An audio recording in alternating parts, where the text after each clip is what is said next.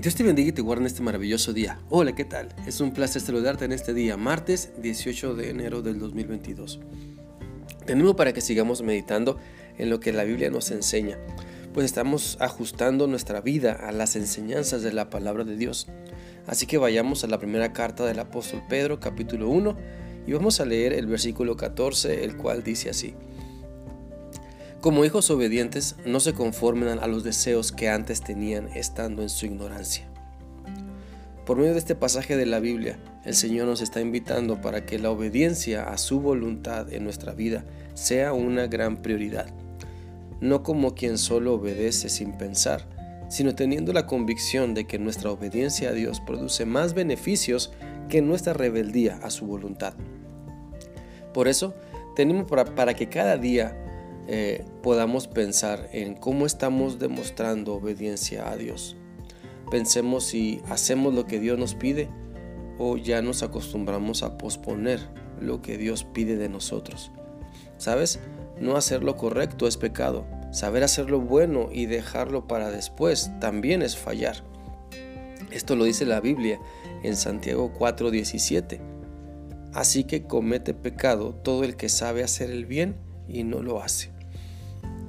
Por tanto, una de tantas señales de nuestra obediencia a Dios es que ya no nos dejamos dominar por deseos que nos dañan en vez de beneficiarnos, deseos que nos alejan de la voluntad de Dios en vez de ayudarnos a madurar. Por eso es importante detectar en nuestra vida aquellas cosas que nos detienen de madurar. Es importante saber y entender qué actitudes, pensamientos, formas de hablar, hábitos y otras cosas más están dando evidencia de que estoy batallando en obedecer a Dios. Y entonces clamar a Dios para que nos ayude, para que nos ayude a entender que nuestra obediencia ante Él debe ser una prioridad siempre. Por eso en las luchas de la vida, cuando sentimos y vemos que nuestras decisiones se inclinan más hacia lo malo, debemos buscar a Dios para ser fortalecidos en el poder de su Espíritu Santo, poniendo todo de nuestra parte para que su palabra sea una realidad en nuestra vida. Recordemos lo que dice la Biblia en Efesios 4, del 21 al 25.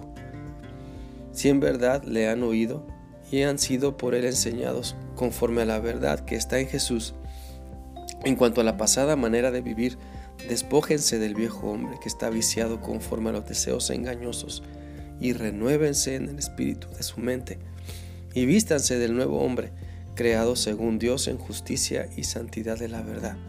Por lo cual, desechando la mentira, hablen verdad cada uno con su prójimo, porque somos miembros los unos de los otros. Por eso es importante buscar a Dios para vivir en su voluntad y no andar más en ignorancia, sino aprender a ser sabios cuando nos sometemos a sus enseñanzas para ponerlas por obra cada instante. La Biblia también nos enseña en Efesios 5, 8 y 9 lo siguiente. No conocer a Dios es como vivir en la oscuridad, y antes ustedes vivían así, pues no lo conocían, pero ahora ya lo conocen y han pasado a la luz. Vivan entonces como corresponde a quien conocen a Dios, pues su Espíritu nos hace actuar con bondad, justicia y verdad. Si decimos conocer a Dios, vivamos como sus hijos.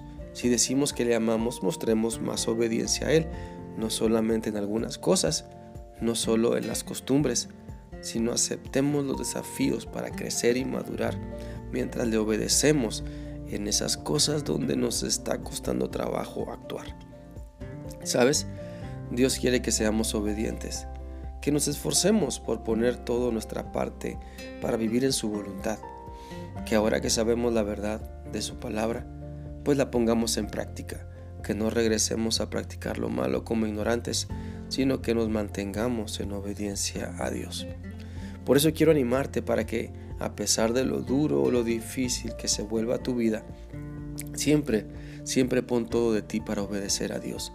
Si sabes hacer lo bueno, enfócate en ello. Si sabes hacer la voluntad de Dios, es tu misión entonces en la vida enfocarte en ella y vive en obediencia a Cristo cada vez más y cada vez menos como ignorante. Espero que esta reflexión sea útil para ti y que puedas darte cuenta de la dicha que es obedecer a Dios. que sigas teniendo un bendecido día. Dios te guarde. Hasta mañana.